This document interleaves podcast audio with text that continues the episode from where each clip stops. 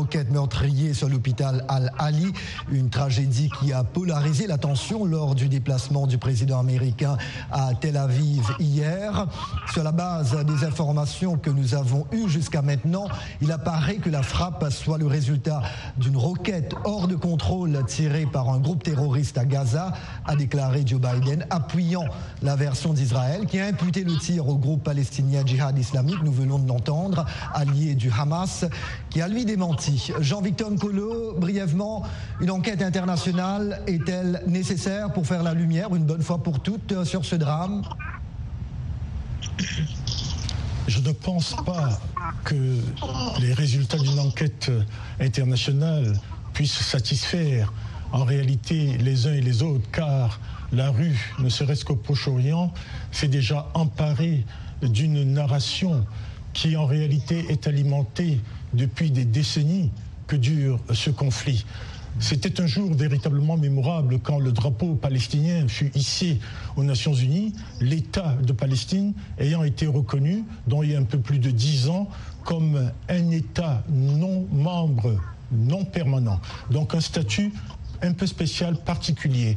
Alors, toute enquête est bien évidemment souhaitée, mais il faut craindre ici que des années de conflits, de malentendus et d'interminables disputes ont cristallisé les opinions de part et d'autre. Hmm. Il y a un pays africain très important, l'Égypte, qui est au front de cette affaire parce qu'il faut maintenant que les provisions, les secours partent de l'Égypte, traversent la frontière à Rafah pour alimenter les Gazaouis qui sont pris dans l'enclave. Il faut aussi dire que cette dispute a cristallisé d'une certaine manière les opinions entre les États membres de l'Union africaine, puisqu'il y en a qui sont pour et il y en a qui sont contre. On en parlera dans un petit moment, Jean-Victor. La, présence. juste pour ajouter toujours à propos de cette frappe, le président Biden assure également avoir des éléments propants euh, venant du Pentagone en évoquant euh, des données montrées par le département américain de la défense qui disculpe Israël selon lui. Mais Emilio Viano, parlons de la visite euh, du président Biden elle-même. Quels ont été les objectifs principaux de ce voyage de Joe Biden en Israël?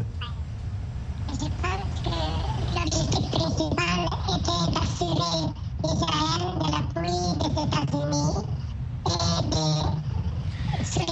nous avons un petit problème de Dieu avec notre invité Emilio Viano. On va essayer de régler euh, ce petit souci euh, très vite. Euh, alors, Israël a dit hier autoriser l'entrée de l'aide humanitaire dans la bande de Gaza, n'est-ce pas, depuis l'Égypte, comme le mentionnait Jean-Victor il y a un instant, ce qui était justement l'une des demandes du président américain à Tel Aviv.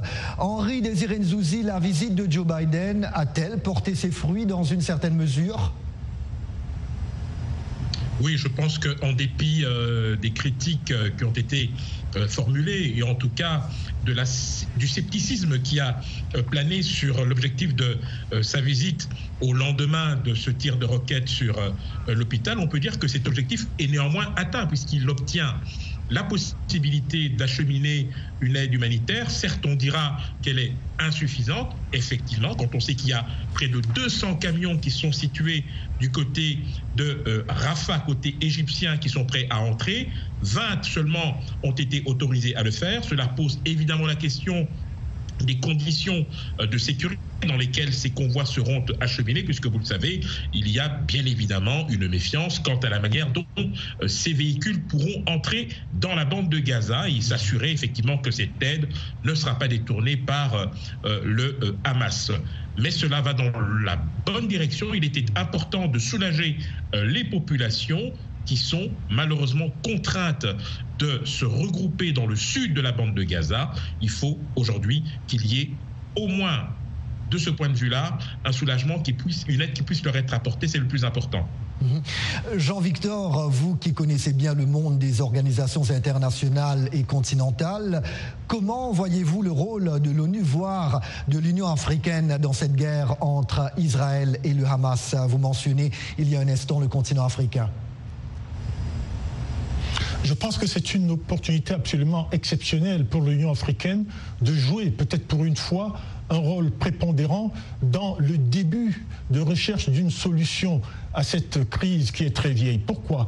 Parce que depuis pratiquement sa création, depuis les années de l'organisation de l'unité africaine, l'OLP, l'Organisation de libération de la Palestine, a toujours eu un statut d'observateur, a toujours eu un invité qui vienne s'adresser au chef d'État lors des sommets annuels. C'était le cas de Yasser Arafat et c'est maintenant le cas de Mahmoud Abbas, le président de l'autorité palestinienne. Mais récemment, eh bien c'est Israël qui a été invité à avoir un statut euh, d'observateur au sein euh, de l'Union africaine, ce qui a créé véritablement euh, un conflit entre un groupe de pays et les autres, notamment l'Afrique du Sud et des pays comme l'Algérie qui ne voyaient pas cela d'un bon oeil, alors que d'autres pays comme le Maroc ou encore le Kenya sont en, en faveur de cela. Cela remet un peu en surface les vieilles disputes, les vieilles divisions entre le groupe de Casablanca, le groupe de Monrovia, mais en réalité, c'est peut-être là une belle opportunité pour l'Afrique de se retrouver au centre de cette question et peut-être d'apporter une solution, même si l'Afrique a elle-même ses problèmes. Je pense que ces divisions, ces discussions peuvent permettre, n'est-ce pas, aux, belligérants, notamment la partie palestinienne ou le monde arabe, et puis euh, les Israéliens et leurs alliés occidentaux, de retrouver chez les Africains la possibilité de faire une palabre utile. Encore faut-il rappeler ici que par rapport à la perspective des Nations Unies, il est important de revenir à la résolution 242 et il est important de rappeler ce que le secrétaire général de l'ONU a si bien souligné. Il s'agit de la solution de deux États vivant côte à côte en paix et en sécurité. Il n'y a pas d'autre solution à cela, même si la contiguïté de l'État palestinien commence véritablement, à cause de la colonisation, à être une difficulté. On reviendra sur cette question un peu plus en profondeur dans la seconde partie euh, de Washington Forum. Henri, euh, vous qui êtes justement à Kinshasa en ce moment, comment cette guerre est-elle vue en Afrique?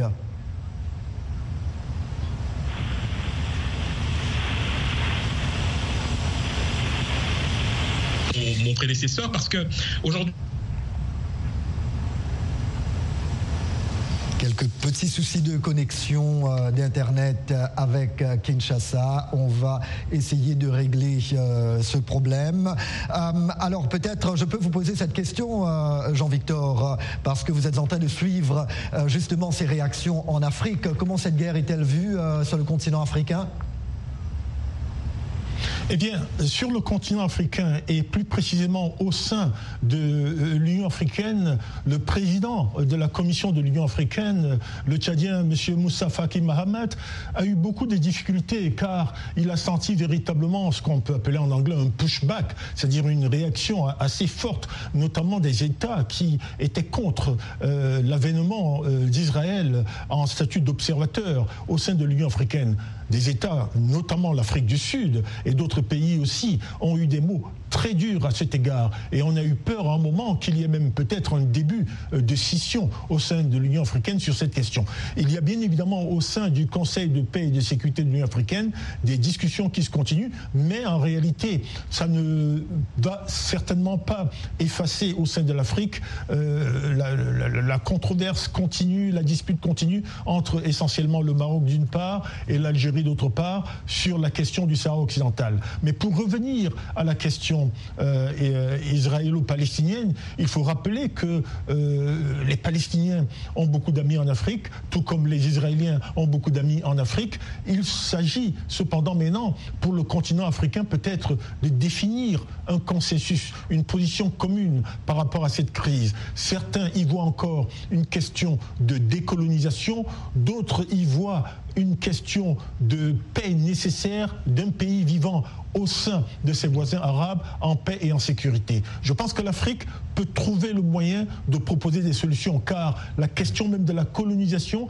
est une question qui a été gérée en Afrique. Les territoires qui restent colonisés en Afrique sont très très très peu nombreux. On a vu que les Africains ont réussi à gérer par la lutte, mais aussi par une sorte de position conceptuelle, mais aussi principielle, la question de la décolonisation. Nous avons donc, en tant qu'Africains, la possibilité d'apporter une valeur ajoutée à cette conversation.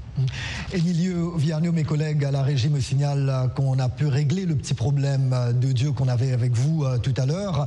Alors, euh, dites-nous, le président euh, Biden a également dit hier qu'il demanderait cette semaine au Congrès américain une aide sans précédent pour l'allié israélien. Mais avec la Chambre des représentants euh, sans président depuis euh, deux semaines, nous sommes jeudi aujourd'hui et toujours pas de président à la Chambre des représentants, est-il actuellement impossible pour le chef de l'exécutif américain de faire voter une quelconque enveloppe pour concrétiser ses engagements? Oui, c'est impossible.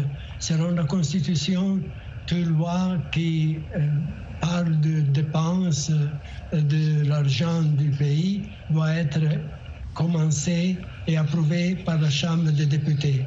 Ainsi que maintenant, parce qu'il n'y a pas un président, il y a beaucoup de divisions entre les républicains, hmm. euh, il serait impossible jusqu'à il y aura un président. Ça pourrait être très rapide, mais il semble qu'il y a des divisions si profondes et même personnelles entre les républicains que ça sera très difficile et on devra travailler ici aussi, Monsieur le Président, quand il revient à Washington, pour rétablir le fonctionnement, si vous voulez, du Parlement des États-Unis. Mhm. Et maintenant, euh, des extraits de commentaires tirés de la page Facebook de VOA Afrique. Charles Bazema de Ouagadougou au Burkina Faso.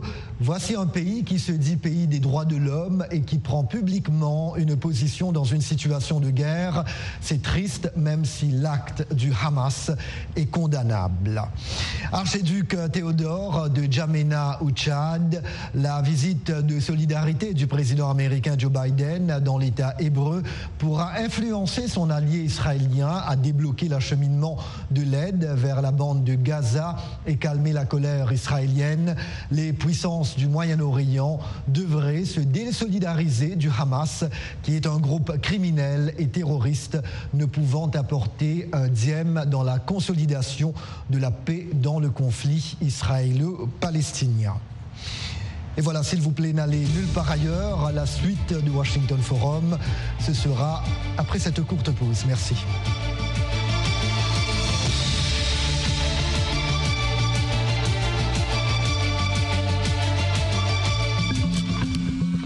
Le Sahel, une région à la croisée des chemins. Focus Sahel, votre nouvelle émission sur VOA Afrique. Crise sécuritaire, montée de l'extrémisme, déplacement de populations, influence étrangère. VOA Afrique braque ses projecteurs sur la bande sahélo-saharienne pour vous aider à comprendre les enjeux qui sévissent dans cette région et les événements qui rythment la vie de ces pays. Retrouvez nos équipes à Washington et nos correspondants sur le terrain pour des reportages, des analyses et des interviews. Pour tout comprendre sur le Sahel, rendez-vous tous les mardis à 18h temps universel sur VOA Afrique, voaafrique.com et toutes nos plateformes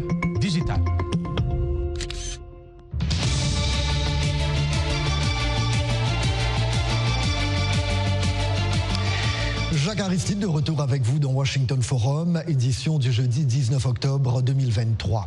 Nous braquons les projecteurs sur la guerre entre Israël et le Hamas palestinien.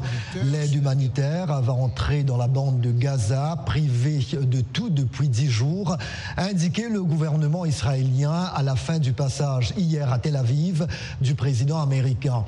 C'était au lendemain de la frappe meurtrière sur l'hôpital Al-Ali de Gaza qui a soulevé un vent de colère au Moyen-Orient.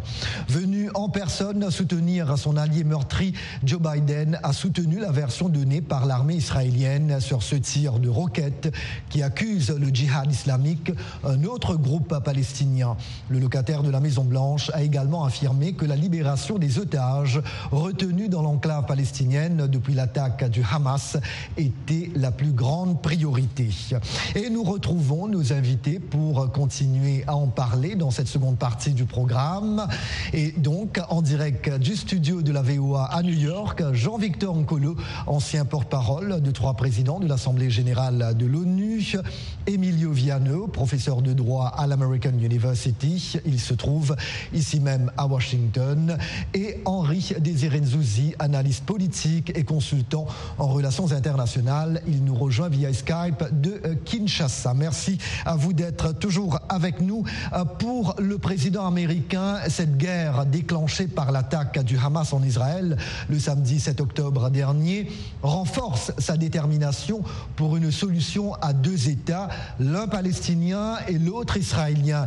Jean-Victor Nkolo, vous en parliez un petit peu tout à l'heure dans la première partie. À quand remonte euh, cette proposition pour régler le conflit israélo-palestinien et est-elle toujours possible aujourd'hui? Eh bien, ce conflit remonte pratiquement euh, à la création euh, des Nations Unies. Il y a donc pratiquement 75 ans que le monde essaye de gérer euh, cette question très difficile. On peut aller historiquement encore plus loin depuis la déclaration de Balfour, n'est-ce pas, du colonisateur euh, euh, anglais, ou plutôt britannique à l'époque. Mais ce qu'on peut dire, c'est que au jour d'aujourd'hui, on peut faire deux choses sans contradiction.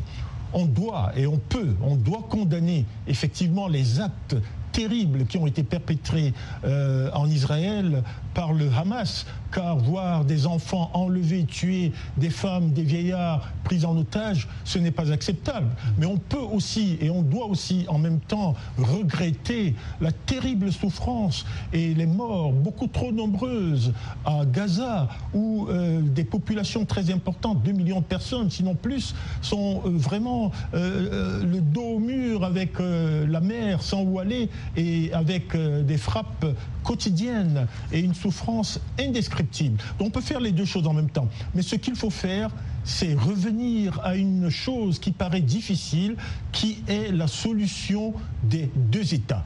Il faut donc trouver le moyen, même si la continuité de l'État palestinien, la Cisjordanie d'une part, et puis la bande de Gaza d'autre part, n'est peut-être plus une réalité, mais il faut trouver un arrangement qui permette à ces deux nations, frères et sœurs, parce que ça remonte au temps biblique, de pouvoir vivre ensemble dans la paix et la sécurité. Mais en deux mots, Jean-Victor, euh, cette solution à deux États avec la situation actuelle, est-elle toujours possible? Il n'y a pas d'autre voie que celle-là personne dans la communauté internationale n'a encore jusqu'ici proposé une solution qui serait autre que celle de deux États. Parce que ces deux peuples sont condamnés à vivre euh, côte à côte. Absolument. Emilio Viano, euh, comment Israël et ses alliés, dont les États-Unis, doivent-ils répondre aux menaces de l'Iran concernant une possible action préventive en cas d'offensive terrestre contre Gaza? Je pense que la meilleure défense serait de pratiquer ce qu'on a promis, les deux États, n'est-ce pas? Mais ça, c'est pratiquement impossible. Israël n'a aucune intention de le faire. Et les États-Unis, naturellement, et beaucoup d'autres pays sont indifférents euh, aux souffrances des Palestiniens et l'impossibilité de réaliser les deux États. Ainsi que je pense que c'est la Mais meilleure... quid des menaces de l'Iran